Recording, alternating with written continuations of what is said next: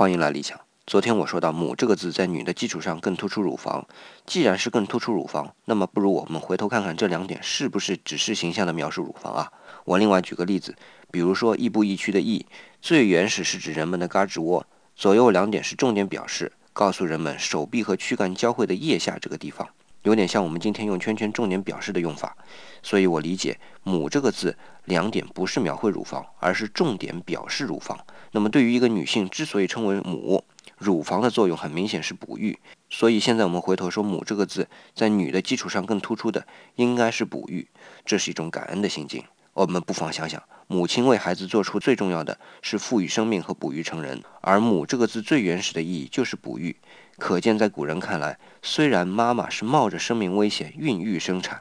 但是哺育才能让一个娃娃成长成人。这个理性的过程之伟大，超越了自然进化赋予雌性的生育之伟大。